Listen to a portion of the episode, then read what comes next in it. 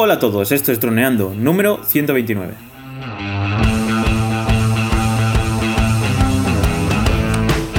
Bienvenidos a este miércoles 13 de marzo al podcast de temática dron, el que aprendas a ganar dinero con tu dron. En el programa de hoy vamos a hablar sobre vuestras dudas, pero antes recuerda que nos puedes contactar por Facebook y vía web en droneando.info. Como siempre estamos Cayetano Plano, especialista en drones, y yo, Daniel Dura, especialista web y en proyectos digitales. Hola Calle, ¿cómo están mis chicos? Hola, hola a todos. Nada, muy contento. Eh, otra semana más de preguntas y respuestas, que además eh, hoy hay algunas muy buenas. Eh, ya sabéis que a nosotros nos encanta hacer este programa. Así que, bueno, cuando queráis empezamos. Por mí, dispara. Pues vamos allá con las duditas y nada. A ver. 129. Sofía. De Cristian. Nuestro amigo Cristian, nuestro querido Cristian, nos pregunta en el eh, episodio 126, eh, que era preguntas y Mavic 2, ¿vale? Ver si Phantom 4 Pro. Eh, nos pregunta, siendo piloto oficial de AESA, ¿podríamos pedir permiso para volar en CTR? Para hacer un vuelo recreativo. ¿Qué opinas, Calle? ¿Se podría pedir ahí un, un permiso para volar en, en, bueno, en el espacio aéreo? Esta, pregunta es que mm, me la encontré por iVoox. Normalmente las preguntas mm, yo no las veo. eh, Dani las busca y ya luego en, en el mismo directo ya las hablamos. Pero esta me la encontré en iVoox, en el mismo, mm, en el mismo episodio.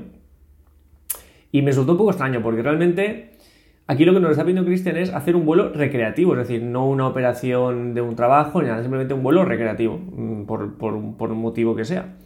Y claro, hacerlo en un CTR. Entonces, para mí esto ya es un poco extraño porque si, me, si, fuera yo, ya me buscaría la vida para que ese vuelo recreativo no fuera en CTR, ¿vale? Más que nada porque el hecho de meterte en el CTR conlleva una serie de procesos y de, y de papeleo y burocracia mm, lento que por otra parte fuera de en un sitio alejado de población CTR y tal vas lo haces y ya está. Entonces y para empezar es una pregunta un poco que o, o me falta un dato a mí o mm, me cuesta entender por qué yo haría un vuelo recreativo en CTR vale y luego en caso de hacerlo pues sí que se podría hacer Mm, además yo que sé, aunque no se pudiera, pues tú pedirías el permiso para hacerlo como si fuera una operación, luego un, vuelo recreativo. Pero claro, habría que comunicarse con Torre, pedir los permisos, por supuesto, eh, estudio aeronáutico de seguridad, plan de vuelo específico, o sea, habría que hacer un montón de trámites que complicarían bastante la situación y luego, bueno, pues si este CTR, que además normalmente el CTR suele ser en, en ciudad, que esto ya lo complicaría aún más, pero bueno, si es CTR pero no ciudad, pues bueno, sí, haría por una operación ahí, pero bueno, en cualquier caso, yo no lo recomiendo porque aunque cumplamos con las normas de seguridad, aunque tengamos ese plan de vuelo, aunque tengamos ese estudio aeronáutico, volar en CTR siempre va a ser menos seguro que volar fuera de CTR. Ya sé que eh, es complicado, que los, aviones no suelen volar a la altura de los drones, pero, claro, la, la cosa aquí no es que di- dijéramos, bueno, es que yo voy a volar tal, es que abriríamos eh, un precedente para que la gente empezara a hacer esto en CTR. Y claro, cuanto más gente vi- ocupe el CTR, mm, peor. Pero bueno, ya digo yo, yo, si fuera yo, me buscaría la vida un montón para que ese vuelo recreativo, porque es recreativo, es para ocio, o, o como mucho para una prueba de algo fuera, fuera de CTR y lo más apartado de, de, de población posible. Sí. Ahora, ¿se puede? Pues se podría y seguramente sí que sería, porque po- podrías hacerlo como una operación normal. Entonces, porque a, esa no te pide una factura ni, ni nada del trabajo. Tú Claro. pides el permiso y ya está. Entonces, eso no, no, no tendrías que entregarle ninguna factura ni ningún nada. de hecho, a, a esa no tiene nada que ver. tú- no tienen. No tiene por qué pedirte a ti nada que no, que no sea del- de la parte, digamos, eh, aeronáutica. Claro. Las facturas te las pide Hacienda. Ese es otro, otro tío. que se va a ir a cobrarte y a sacarte los durillos. Pero a esa no, a esa lo único que quiere es la seguridad aérea. Claro. Nada más. Pues nada, pasamos a la siguiente pregunta, a la de. Jesús, que nos la hizo en el podcast 125. Luz para, nuestros, para nuestras fotos y vídeos. y nos dice: Hola, me encanta escucharos. Buen programa. A ver si un día habláis de la configuración de la cámara del Phantom 4 para que nos salga la imagen quemada. Muchas gracias. Bueno, para empezar, mira que le, le encantan escucharnos, ¿eh? O sea, ojo, así ya da gusto empezar una pregunta. Ojalá todas empezaran así. y nada, la pregunta es muy buena porque realmente es el fallo. Fallo no, es. eh, ese último pasito que le pasa, que le falta a casi todos los pilotos para sacar unas imágenes realmente de calidad. Y porque es- sí, lo te- tenemos todo, tenemos experiencia, tenemos horas de vuelo, tenemos el dron, un montón de calidad, pero nuestras imágenes dicen, jolín, lo tengo todo, pero esto no, no, no arranca, esto no se ve. Y lo que le pasa aquí a Jesús es que le falta, como a muchísima gente, el último, el último pasito. ¿Cuál puede ser ese último pasito para que las imágenes no, no salgan quemadas? A ver, a ver, pues no sé qué podría ser. pues nuestros queridos filtros ND, ¿no? Ay. Sí, sí, bueno, como somos, casi somos unos pesados con los filtros, pero es que son fundamentales. eh, es- y, y- y es que. Son las gafas gente- del sol, del dron. Está. Yo no salgo sin mis gafas de sol. Póntelas ahí porque tengo los ojos así. Ah, ahí está, Wet. Ahí está. Entonces, ah, además es un proceso por el que todos pasamos, que es, "Buah, tenemos el Phantom, tenemos todo ya, lo tengo todo para, para sacar imágenes súper chulas y, la- y dices, jolín, aquí mm, está, está fallando algo, ¿no? Entonces, eh, por supuesto, filtros ND. No- nos ponemos muy pesados, pero es que son fundamentales. Un filtro ND te permite dos cosas. Uno, que la imagen no salga quemada, que es lo que le pasa a este mm, a Jesús, Ah, Jesús. a este oyente. Este oyente. Y luego que puedas, que te permite bajar la velocidad de obturación a eh, la relación perfecta con los frames por segundo que tú Es decir, si tú estás grabando a 30 frames por segundo, la, mejor velocidad de obturación sería 1 por 60.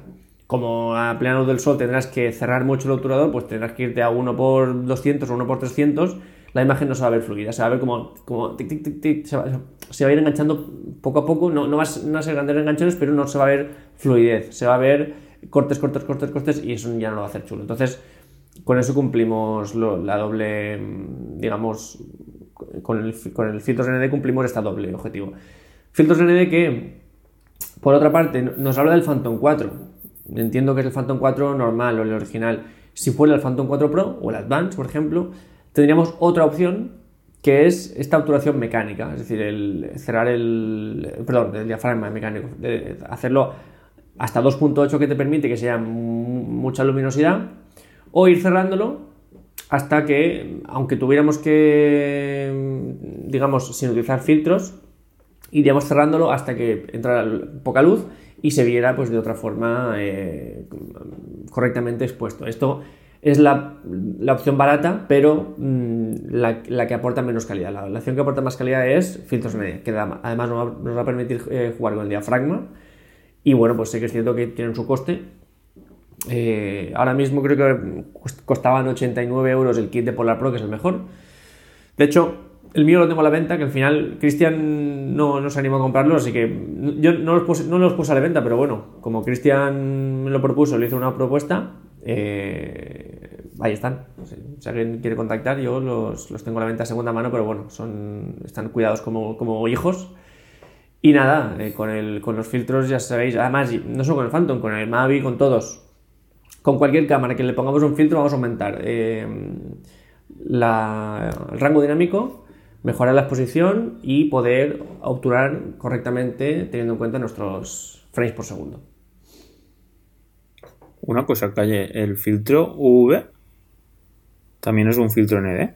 No, es un filtro, es que ver, hay mucha gama de filtros. Filtro V normalmente, el mayor uso que se les da a los filtros UV, mm, por ser pragmáticos, es a un objetivo muy bueno, de los que valen miles de euros.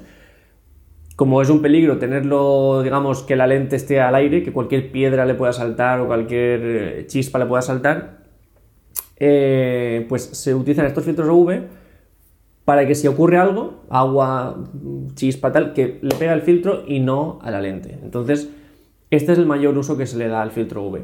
¿Para qué se utilizaban antes? Pues antes, cuando la postproducción de fotografía no era tan. no ocupaba, digamos, no era tan importante como ahora, se utilizaba para quitar pequeños brillos para intentar, pues, eh, algunos, una especie de filtro ND, pero para rayos ultravioleta. Entonces, eh, bueno, pues, unos pequeños brillos, algunos eh, reflejos los eliminaba y tal.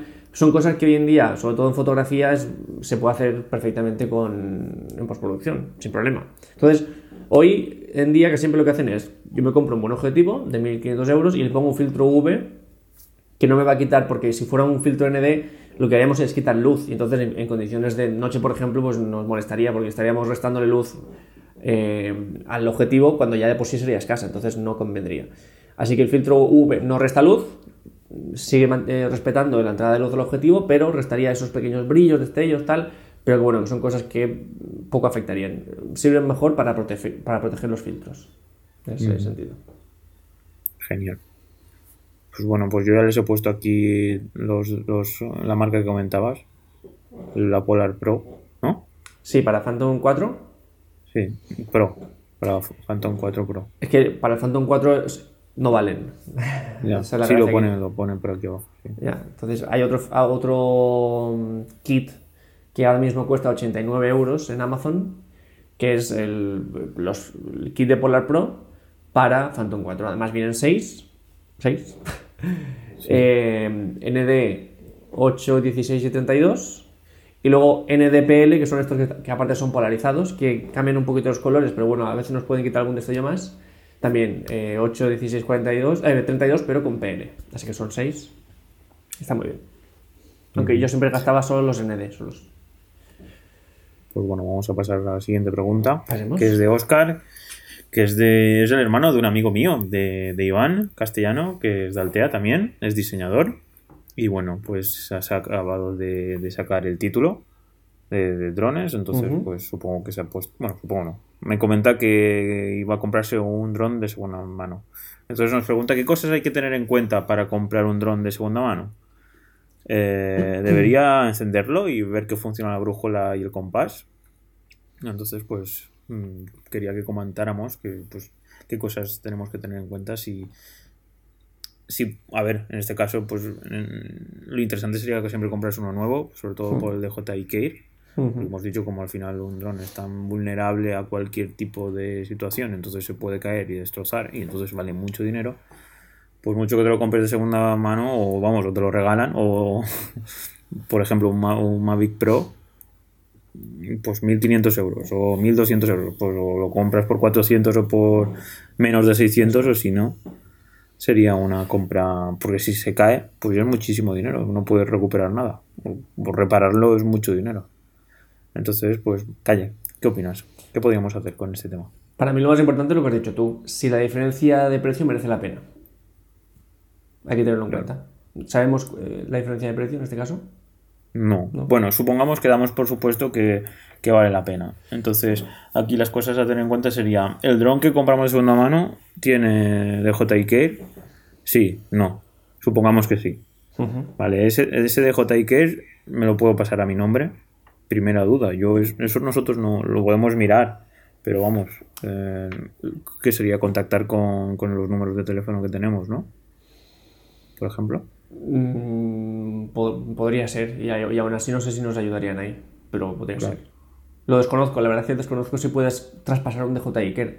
Sí que es cierto que, como hemos comentado muchas veces, cuando un dron se abre nuevo, nuevo, nuevo de la caja, puedes mantenerlo sin, sin activarlo, es decir, no, no, se activa hasta que tú, el día que decides activarlo, es decir, lo, conectas a tu smartphone o tablet, lo conectas a, la app y te dice, ¿quieres activar este dron? Recuerda que si lo activas ahora tienes 48 horas para comprar el DJI Care. Si no lo haces ahora ya no lo podrás hacer.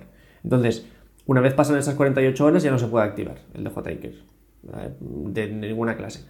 Si el anterior propietario lo activó, lo activó quiere decir pagó, eh, pues está por ver si todos los datos de contacto se pueden traspasar, porque claro, eso es como si fuera un seguro. Bueno, es, un seguro.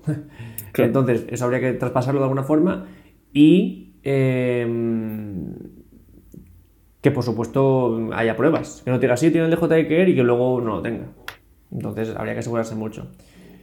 En cuanto a aspectos como lo que dice él de encenderlo y ver que funciona la brujuela y el compás, pues sí, por supuesto, hay que, hay que testearlo todo. De hecho, igual que cuando te lo compras nuevo, todo lo que le quieras hacer al dron hay que hacérselo cuanto antes. Mm, Todos lo- los modos de vuelo, eh, los modos de vuelo yo me refiero a los modos de grabación en plan modo trípode, modo boomerang, todos esos hay que probarlos.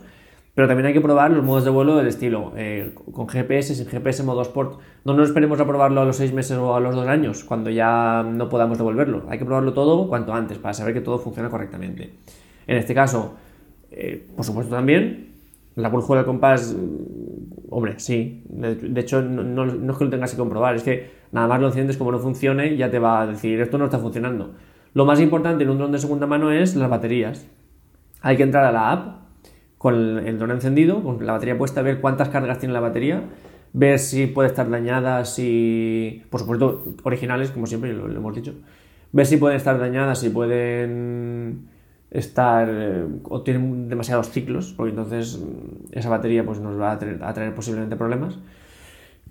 Y bueno, y básicamente eso, pero como decimos, tiene que valer mucho la pena en cuanto al precio. Para, por ahorrarnos un 20% del precio, un 30%, incluso la mitad, merecería la pena comprar el nuevo.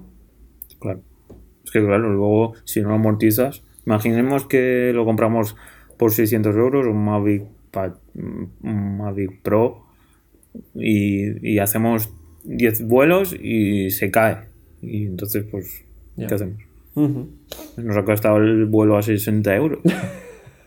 es, un- no sé, es una ruina. Ya. Entonces, bueno, si tenemos suerte, pues sí. Pero lo normal es que si lo compran, si nos compramos un tren de estos, queremos hacer cuantos más vuelos mejor.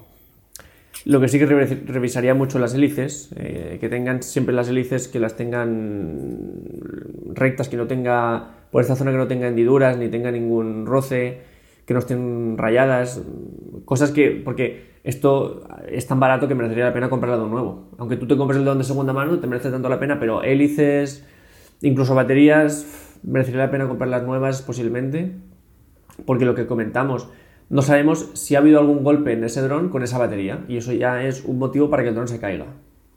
Que se, se pueda caer, mejor dicho. Entonces, eh, si mereciera mucho la pena comprarse mm, ese dron, habría partes que se podrían cambiar mm, sin problema y sería, aumentaría la seguridad. Claro, pero eso también aumentaría el precio del dron. Ya, sí. Entonces, porque si nos tenemos que com- comprar las baterías aparte, ya son 80 o 100 euros más, o 160. No, del, Mavic, modelo. 140 del Mavic. Claro. Entonces son 600, 740. Si te compras el combo, ¿no? Pues Sí. puede que te salga un- a cuenta. Pues bueno, pues eso. Pues nada, pues por hoy las preguntas de hoy ya se han terminado. Llevamos aquí uh, 18 minutos. Madre mía. 18 minutos. Así que nada, chicos. Eh, le toca despedirse a Calle. Así que Calle, nos despedimos. Pues nada, chicos, ya lo sabéis. eh, como siempre, nos podéis escuchar tanto en iVoox, donde nos podéis dejar un comentario un me gusta, como en iTunes, donde nos podéis dejar una valoración de 5 estrellas, como todas. Y ahora ya lo sabéis también en YouTube, donde nos podéis ver, aparte de escuchar, y dejar comentario, me gusta, suscribiros, lo que queráis. Estamos colgando todos los vídeos, eh, así que nos, nos podréis ver todo. Y bueno, aparte cosas que enseñamos, pues, por ejemplo, la hélice que acabo de enseñar, eh, enseñamos los drones, enseñamos eh, filtros. eh, y nada, y un placer estar con vosotros, espero que os guste. Y nada, nos escuchamos el viernes. Hasta el viernes, chicos. Un saludo.